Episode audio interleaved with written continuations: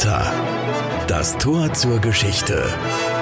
Ein Podcast des Trierischen Volksfreunds. Willkommen bei Porta und willkommen zu unserer ersten Folge. Mein Name ist Alex und neben mir sitzt mein Kollege Miguel und wir nehmen euch in unserem Podcast mit auf eine Reise durch die Zeitgeschichte. Heute geht es in die Zeit der Römer, besser gesagt ins zweite Jahrhundert nach Christus, als das römische Reich in seiner Blüte stand. Allerdings tobt ein Bürgerkrieg, mehrere Heerführer buhlen um den Kaiserthron und kämpfen gegeneinander. Ja, und in dieser Zeit spielt unsere heutige Geschichte, genauer gesagt in der heutigen Eifel, im heutigen Bitburg, wo vor knapp 1800 Jahren ein reicher, wenn nicht sogar sehr, sehr reicher Geschäftsmann namens Lucius Amatius Gamburio gelebt hat.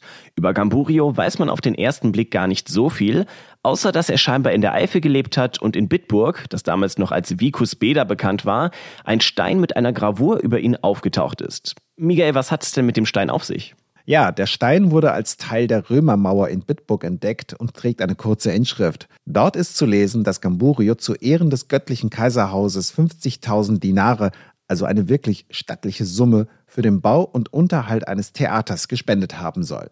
Das war im zweiten Jahrhundert nach Christus. Von dem Theater ist aber heute nichts mehr zu sehen und es gibt auch keine Hinweise darauf, wo es in Bitburg gestanden haben könnte. Genauso wenig weiß man über Lucius Gamburio selbst. Wer war er? Und vor allem, warum hatte er so viel Geld? Ja, Fragen über Fragen. Glücklicherweise haben Wissenschaftler der Uni Trier sich mit genau diesem Stein und Lucius Gamburio beschäftigt. Und einer von ihnen ist heute bei uns im Studio. Patrick Reinhardt, willkommen. Hallo, guten Tag. Herr Reinhardt, Sie sind Juniorprofessor für Papyrologie an der Uni Trier und haben sich als Historiker intensiv mit der Geschichte des Römers Lucius Gamburio befasst. Was ist denn über den Mann bekannt?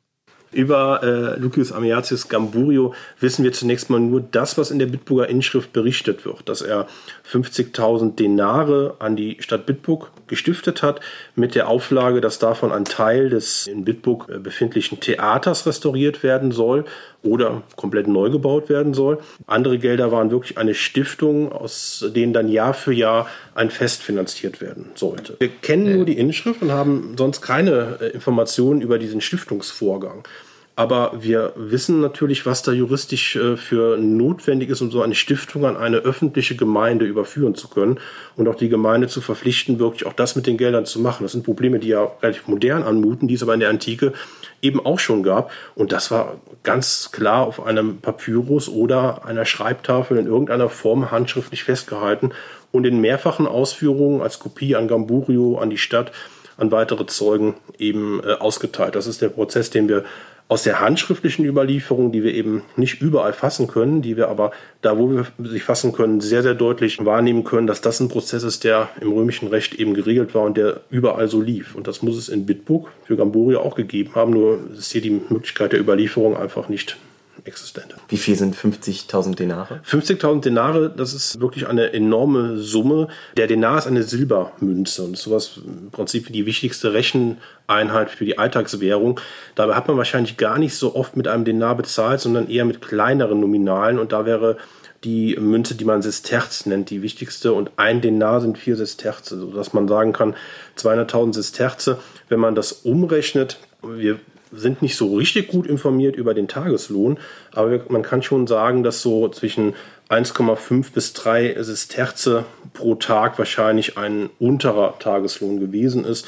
Vielleicht kann man sogar so weit gehen, dass man sagt, ein Denar, vielleicht ein bisschen mehr als ein Tageslohn. Eine enorme Summe. Und das heißt 50.000 Denare, das ist wie wenn ich einen kleinen Lottogewinn hätte? Ja. Oder? Also in die heutige Währung das umzurechnen, das äh, ist äh, sehr, sehr schwierig und kann man nicht so gleichsetzen.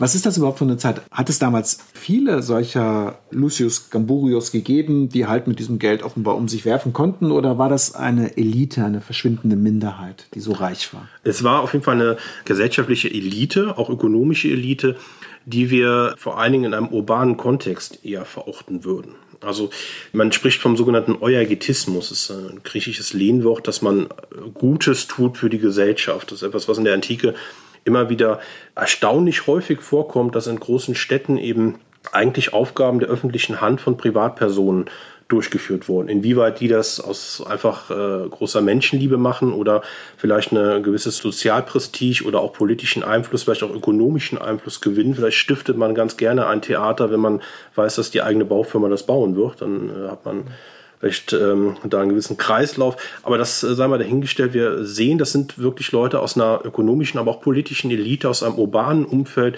die immer wieder in der Lage sind, solche großen Stiftungen vorzunehmen. Das sehen wir eigentlich in allen Provinzen der römischen Welt. Es war relativ weit verbreitet. Und damit sind wir auch dann bei unserer Persönlichkeit aus der Antike, bei Lucius. Vielleicht muss man ihn erstmal auch geografisch ein bisschen einordnen. Wir hatten das schon erwähnt. Es geht um die heutige Eifel, äh, die heute, wenn man so will, in Deutschland ein Randgebiet darstellt oder mitten in Europa. Ähm, und damals halt eben eine der nördlichen Provinzen war des Römischen Reiches, ne? ein riesiges römisches Reich.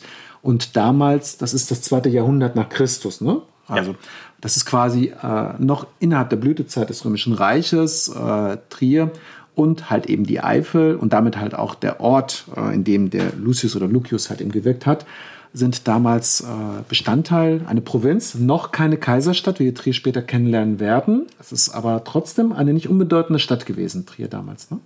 Ähm, auf jeden Fall. Also Trier war trotzdem innerhalb der Provinz Gallia Belgica eine sehr, sehr wichtige ähm, Stadt, eine sehr große Stadt auch und hat natürlich auch von der infrastrukturellen Lage an einem der wichtigsten Verkehrswege, nämlich der Mosel, einerseits, andererseits der heutigen B51, der Via Agrippa, wie man sie nennt. Genau. Und an der liegt dann äh, das Vicus Beda, was man heute als die Stadt Bitburg kennt. Ne? Das ist vielleicht dem einen oder anderen Bierliebhaber auch bekannt, ne? als ja. Standort der gleichnamigen Brauerei. Und dort kommt dann der Lucius dann ins Spiel. Wenn ich jetzt ein bisschen spekulieren darf, ähm, was ja Historiker nicht machen, aber ich erlaube mir das jetzt mal als Journalist. Ähm, ich versuche mir jetzt mal Gamburi vorzustellen. Er ist vielleicht ein Mann mittleren Alters. Er hat vielleicht Kinder, vielleicht eine Frau. Er hat mutmaßlich, wahrscheinlich lebt er auf dem Land, wenn er so viel Geld hat, nicht unbedingt in diesem Vicus Beda, was ja tatsächlich eher ein Dorf gewesen ist, ne? für heute Verhältnisse, als so eine Stadt wie die Augusta Trevorum Trier. Er hat wahrscheinlich, nehme ich mal an, sich mehr oder weniger gesund ernähren können, ob seines Reichtums und so.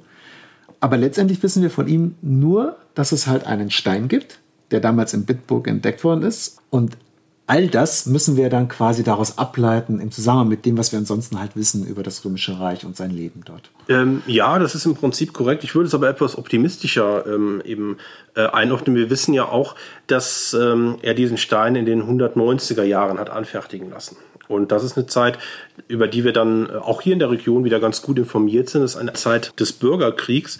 Und ähm, damals war es so, dass mit äh, Commodus ein Kaiser ermordet worden ist. Der Nachfolger Pertinax konnte sich nur relativ kurz in der Herrschaft halten. Es gab weitere Verwerfungen und man kann das etwas vereinfachen, dass damit äh, Septimius Severus und äh, Claudius Albinus letztlich zwei Anwärter übrig waren, die anfangs versuchten, gemeinsame Sache zu machen, sich dann aber doch nicht politisch einigen konnten und äh, zum Bürgerkrieg gegeneinander antreten. Ich habe noch am Anfang noch vom prosperierenden römischen Reich gesprochen und jetzt kommen Sie mit einem Bürgerkrieg um die Ecke. Ja, ähm, wirtschaftlich und politisch muss das ja nicht immer ähm, auszuschließen sein, dass es der Region ganz gut geht. Dieser Bürgerkrieg ist eben vor allen Dingen hier für die Region ganz spannend, weil äh, Claudius Albinus ursprünglich der Statthalter in Britannien war. Und als er sieht, es politisch wird er sich mit äh, seinem Kontrahenten Septimius Severus nicht einigen, setzt er über bis zur Rheinmündung und äh, bewegt sich von da weiter gen Süden. Und es spricht vieles dafür, dass er gar nicht über die Flüsse, über Rhein und Mosel reisen konnte, weil doch die Legionen sich zunächst neutral verhielten, später für Septimus Severus erklärten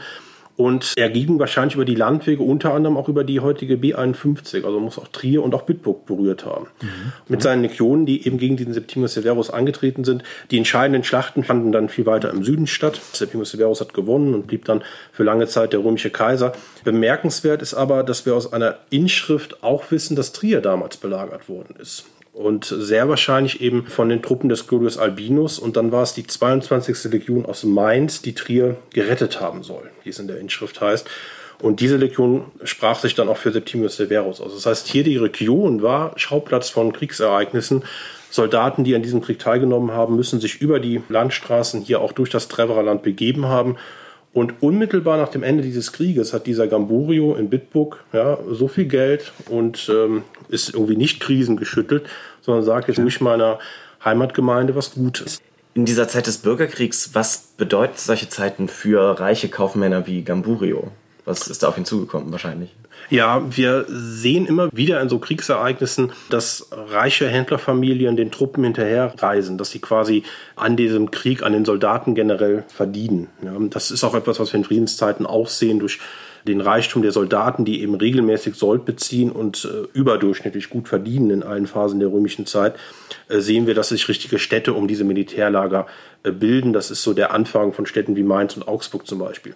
Das heißt, man äh, profitiert von militärischen Feldzügen, von der militärischen Präsenz. In Bürgerkriegszeiten kommt aber dann etwas dazu, dass das natürlich ein Krieg nach innen ist und wo wahrscheinlich auch diese Heere sich teilweise, weil sie relativ schnell und nicht unbedingt geplant jetzt in den Krieg ziehen, ähm, sich aus dem Land ernähren müssen. Das ist auch etwas, was wir durchaus beobachten können, während auswärtige Kriege teilweise ähm, jahrelange Vorbereitung haben, wo wir sehen, da werden bestimmte Beamte, bestimmte Sonderbeauftragte der Armee schon längere Zeit in die Regionen geschickt, organisieren den Nachschub, organisieren die Belieferung der Soldaten, all das, was eben in Bürgerkriegszeiten vielleicht relativ spontan in kurzer Zeit organisiert werden muss. Und da kann man, glaube ich, schon davon ausgehen, dass solche Kriegsereignisse das Land, das eben Schauplatz der Truppenbewegung ist, deutlich stärker treffen und dass da Händler wahrscheinlich auch ja mit Einbußen erstmal zu rechnen haben und vor allen Dingen auch eine gewisse Unsicherheit des Reisens besteht, auch des Nachrichtenverkehrs. Man ist also einfach weniger gut informiert, weil sich Situationen einfach viel schneller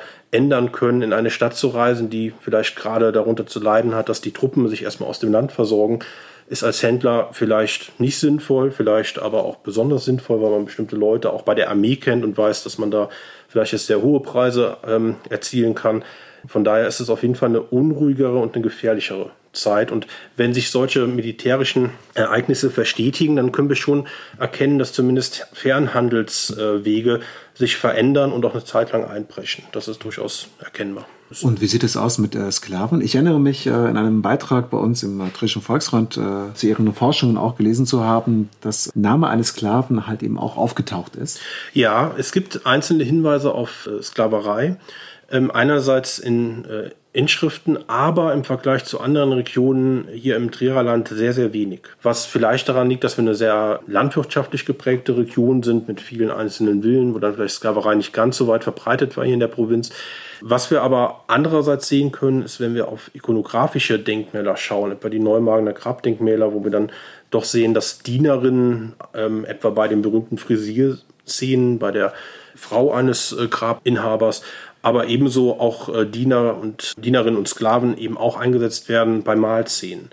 Da sehen wir dann häufig, dass die Familie ähm, dargestellt wird, wie sie eben zu Tisch liegt. Die Männer liegen immer, die Frauen sitzen hier in der Region immer in einem Korbsessel. Das ist also sehr einheitlich dargestellt. in verschiedenen von den Gemälden, ne? Genau, ne? genau. Und es ist hier in der Region sehr, sehr einheitlich mhm. dargestellt. Und dann sehen wir immer wieder ähm, kleinere Dienerfiguren, ja, sogenannte Minister auf Latein, die außerhalb des Sichtfelds der Tafelnden stehen. Die sind am Rand oder stehen hinter der Kline.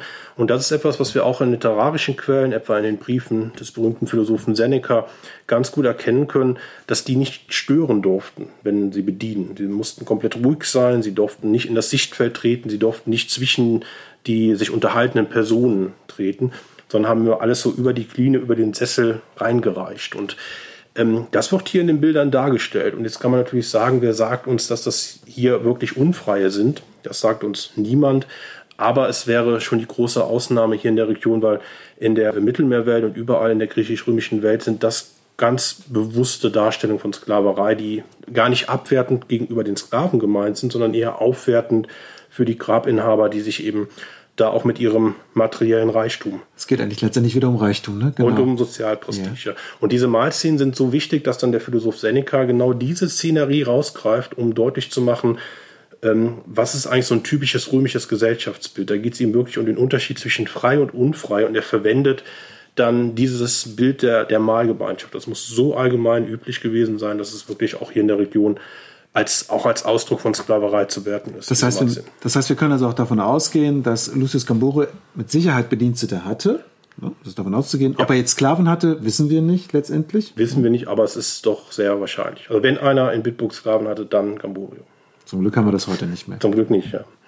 Jetzt haben wir äh, mit den Römern natürlich ein riesiges Weltreich, die auch ja, der Welt quasi ihren Stempel aufgedrückt haben. Wir wissen sehr viel über die Römer, aber unser Wissen über die Antike ist längst nicht lückenlos, oder? Da fehlt einiges. Wir kennen wirklich nur einen ganz, ganz kleinen Prozentsatz an äh, Ereignissen, an Personen, an kulturellen Geflogenheiten und an letztlich an Quellenevidenz, die irgendwann mal vorhanden war, aber über die Jahrhunderte einfach verloren gegangen ist. Und gerade wenn man sich dann äh, mit äh, so Zeugnissen der Inschriften der Papyri beschäftigt oder auch mit so einer Quelle, die uns eben diesen Lucius Amiatius Gamburio namentlich überliefert, dann haben wir ganz oft das Phänomen, dass wir diese Personen, die wir da erkennen, eigentlich oder kennenlernen, eigentlich nur aus einer einzigen Quelle kennen. Und wir haben also keine weiterlaufende Information, sondern haben häufig ein singuläres Zeugnis, das uns eben Einblicke in das Leben oder in die Gedanken oder gegebenenfalls auch in die Ambitionen eines Menschen liefert, ohne dass wir das in eine längere Kette von Informationen einordnen können. Das müssen wir uns dann durch Parallelquellen erschließen. Und warum ist das so? Also warum wissen wir einfach nicht mehr? Zum einen ist natürlich ähm, das eine sehr, sehr lange Zeit, die vergangen ist. Und viele der Orte, die ähm, heute sehr viel zum Beispiel an epigraphischem Material liefern, waren immer besiedelt, sodass die Steine teilweise ähm, dann recycelt wurden, wiederverwendet wurden. Das muss nicht immer bedeuten, dass diese Steine dann verloren gegangen sind. Auch der Stein der uns den Namen des Gamburio und äh, eben seine Stiftung, die er in Trier getätigt hat, überliefert, wurde irgendwann recycelt und hat sich dadurch erhalten. Aber ganz vieles geht natürlich über die Jahrhunderte auch verloren.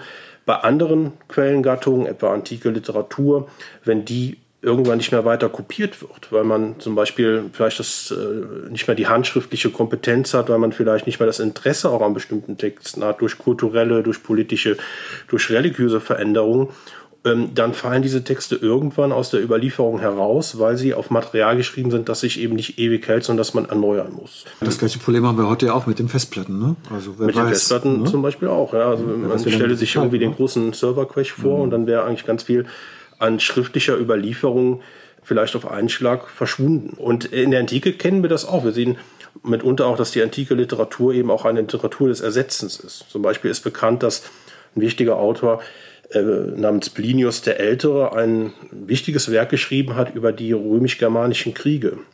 Dreieinhalb Jahrzehnte nach Plinius hat aber dann ein Autor namens Tacitus die sogenannte Germania geschrieben. Und man kann den Eindruck erwecken, dass das dann so das neue Standardwerk war und dass das ältere Werk über die Germanen dann äh, nur noch äh, ja, teilweise gelesen worden ist, nicht mehr so wichtig war, nicht mehr kopiert worden ist und schlichtweg dann verloren ist. Und das spielt natürlich auch der von den Historikern immer wieder besungene Zufall der Überlieferung eine ganz wichtige Rolle. Also es gibt eine mhm. gewisse Kontingenz äh, der geschichtlichen Ereignisse, aber auch einen gewissen Zufall, was überhaupt für uns anhand von Quellen greifbar wird. Und was sind da so die Medien, die am besten diese, ich sag mal, 2000 Jahre überstanden haben? Sind es denn wirklich die Steintafeln oder sind dann auch zehnmal kopierte Bücher eine gute Quelle? Ich glaube, man kann das nicht so ähm, pauschal sagen, das Medium hat es besser, hat es schwerer, hat es leichter in der Überlieferung. Ähm, wenn wir äh, große Handschriftentraditionen haben und viel gelesene Werke haben, wie zum Beispiel die Ernest des Vergil oder ähm, andere große Literatur und auch Geschichtswerke, dann sehen wir natürlich, dass diese Werke in vielen mittelalterlichen Bibliotheken als Manuskript noch vorhanden waren und immer und immer weiter kopiert worden und haben da eine sehr gute Werküberlieferung. Bei den materiellen Gütern ist es natürlich so, dass es ganz stark auch von den naturräumlichen Gegebenheiten abhängt. Also Papyrusdokumente etwa im trockenen Wüstensand, wo es sehr warm ist, wo man ein arides Klima hat, erhalten die sich sehr, sehr gut. Wir wissen, dass es auch in Trier Papyrus gegeben hat, aber hier kann sich im Boden äh, natürlich aufgrund der naturräumlichen ja. Gegebenheiten nichts erhalten. Das wäre alles verloren. Das ist bei anderen Materialien, etwa bei Holz- und Schreibtafeln, Holztafeln, Wachstafeln, die auch ein wichtiger Schriftträger, ein wichtiges äh, Informationsmedium waren, ist es ganz ähnlich, dass man eben wirklich auch da den Zufall der Überlieferung bedenken muss. Was kann sich eigentlich, wenn es in den Boden gelangt, überhaupt erhalten? Bei materiellen Dingen ist es natürlich so, ähm, etwa Steine können recycelt werden. Ähm, wir können aber trotzdem da häufig davon ausgehen, dass wir große Bauwerke noch ganz gut, zumindest im Fundament, erkennen können, wenn sie nicht wirklich mit sehr, sehr großem Aufwand komplett getilgt worden sind. Von daher ist es nicht immer pauschal zu sagen, diese Überlieferungsgattung oder diese Überlieferungsgattung hat sich stärker oder schlechter erhalten. Das hängt von unterschiedlichen Faktoren ab, die das beeinflussen. Jetzt reden wir ja jetzt wiederholt immer auch über Papiri. Sie sind Altertumsforscher. Ähm, streng genommen beschäftigen Sie sich halt eben nicht nur mit irgendwelchen Inschriften auf Steinen, sondern halt eben mit dem, was halt eben auf das hinterlassen worden ist, was wir heute als Papier kennen und damals halt eben als Papyrus, ne? eine Pflanze aus Ägypten, äh, die, korrigieren Sie mich, aber die gepresst wird ne? Hm. und die man quasi dann als äh, Grundlage verwenden kann, um halt eben alles Mögliche niederzuschreiben. Lässt sich denn da sagen aus Ihrer Forschung, ob da bestimmte Inhalte dominieren? Also ich sage es jetzt auch deswegen, weil wenn wir an Römer denken, denken wir an die Grabsteine äh, und Hinterlassenschaften, die es in den Museen gibt. Ähm, aber gibt es da oder doch ganz andere Inhalte? Sie haben manches ja auch vorhin schon erwähnt. Hm. Ähm, es gibt durchaus eine ganz große Vielfalt von Alltagstexten, die sich auf ähm, Papyrusblättern erhalten konnten. Äh, wir kennen Briefe verschiedener Art, wir kennen aber auch die amtliche Korrespondenz, wenn etwa jetzt Statthalter oder andere Beamte oder militärische Befehlshaber dann bestimmte Anweisungen oder äh, schlichtweg Dienstanweisungen kommunizieren. Darüber hinaus kennen wir aber auch in einer ganz großen Fülle unterschiedliche äh, Formen der Quittungsdokumente. Ja, wenn ich also Steuern bezahlt habe, wenn ich bestimmte äh, Regionen passiert habe und dann Einreiseerlaubnis bekomme in eine andere Region, bekomme ich eine Quittung. Wir kennen unterschiedlichste Vertragsdokumente, das Verpachten von Räumen, Kreditverträge, wie viel Zinsen muss man zahlen für die und die Summe, was passiert, wenn ich Zinsen nicht zahle. Eheverträge, Scheidungsverträge, Testamente, also eine ganz große Anzahl an letztlich juristisch relevanten Dokumenten hat sich auch auf Papyrus erhalten. Und privates Zeug? Privates auch vor allen Dingen natürlich Briefe. Ja, Briefe ist eine unheimlich spannende Quelle. Inhalte in das private Leben kriegen wir dann aber zum Beispiel wirtschaftlicher Art auch über ähm, eine große Anzahl von, man sagt dann häufig so Inventarlisten. Im Prinzip sind das eine Art Einkaufszettel oder eine Art Buchführung rudimentärer Art, die sich äh, auf Papyrus, aber die wir zum Beispiel äh, etwa in Dora Europos auch an Wänden haben, wo jemand mhm. in seiner Küche regelmäßig dann die Einkäufe notiert hat und eine Art Überblickstabelle hatte und die wirklich als Schriftträger dann äh, verwendet hat. Und wenn Sie oder Ihre Kollegen jetzt äh, Papyri finden im Boden, in welchem Zustand sind die? Ist das ein großes Puzzle oder macht das irgendwo noch Sinn, was man da findet? Also es kommt beides vor. Einerseits kann es natürlich sein, dass die Texte sehr, sehr stark fragmentiert sind, äh, dass man aber durchaus erahnen kann, nicht nur wegen des gemeinsamen Fundortes, sondern vielleicht auch wegen der materiellen Beschaffenheit oder der Art der Handschrift, dass das wahrscheinlich mal zu einem Papyrus zusammenzufügen ist. Es kommt aber auch vor, dass die Texte relativ gut erhalten sind, aber dann natürlich auch mitunter restaurationsbedürftig sind, damit erstmal das Material sich dann weiter erhalten kann, wenn es aus dem Boden raus äh, entnommen ist, aber auch um die Schrift eben sichtbar zu machen. Ja. Aber wir müssen uns das jetzt nicht so vorstellen, wie wir das äh, aus den Comicbänden von Asterix zum Beispiel kennen. Da sitzt also ein Römer und haut mit einem Meißel die ganzen Sachen, Briefe in irgendeine Marmorplatte rein, sondern er hat die wirklich geschrieben. Ähm, ja und nein. Also einerseits äh, ist dieses Bild, dass ähm, öffentliche ähm, Verlautbarungen natürlich dann auf Stein übertragen worden sind, etwa Gesetze und anderes mehr. Äh, in der Tat so, dass man das mit einer Textvorlage bekommt und dann eben zu übertragen hat auf ein dauerhafteres und auch öffentlich ausstellbares Medium. Wie muss man sich diesen Stein mit dieser Inschrift, die ja quasi die einzige Quelle darstellt, zu Lucius Gamburio eigentlich vorstellen? Wie sieht der eigentlich aus? Das ist im Prinzip eine recht stattliche ähm, äh, Steinplatte, verhältnismäßig äh, tief, also ist schon ein ordentlicher Wandstein.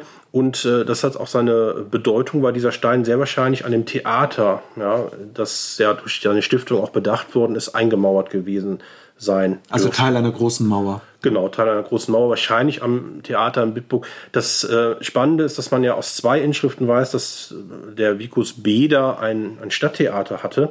In der Römerzeit ist aber bis heute nicht gefunden. Ja, das okay. dann wurde immer mal irgendwo vermutet, aber bis heute ist es nicht entdeckt.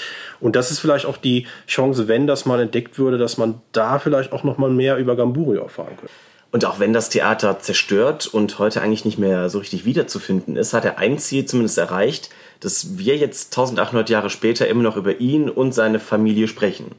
Ähm, jetzt gibt's in Trier ja jede Menge Überbleibsel von römischen Familien, äh, römischen Menschen zu dieser Zeit. Ähm, wie viel ist denn über Römer aus der Eifel äh, bekannt? Wie viel hat man denn da gefunden? Ja, einerseits kann man natürlich archäologisch sagen, wir kennen relativ viele Siedlungs- äh, äh, in der Eifel. Wir kennen auch viele römische Villen, ähm, die man archäologisch nachweisen kann, die man teilweise gut ergraben hat, die man teilweise durch alte Fundberichte äh, kennt. Teilweise äh, deuten auch Flurnamen darauf hin, dass da alte Mauern und anderes im Boden ist. Einerseits also durchaus eine breite materielle Hinterlassenschaft, die man noch beobachten kann, auch wenn alles nicht immer super gut erhalten ist. Das verwundert auch nicht, weil es ist eben landwirtschaftlich bis heute eine durchaus ähm, wichtige und, und fruchtbare Region und das war es in der Antike auch schon. Auf der anderen Seite bleibt dann der Kontrast, was haben wir denn an schriftlichen Nachrichten? Und das ist wirklich beschränkt letztlich auf äh, Inschriftenfunde, die sich eben nur an wenigen Orten äh, erhalten haben, ähm, aber durchaus auch weit streuen. Also wir kennen dann zum Beispiel auch vom Verschweiler Plateau Inschriften, da hat ein Herr namens Germanius eine kleine, kleine Kultstätte geweiht im heutigen Ernsten.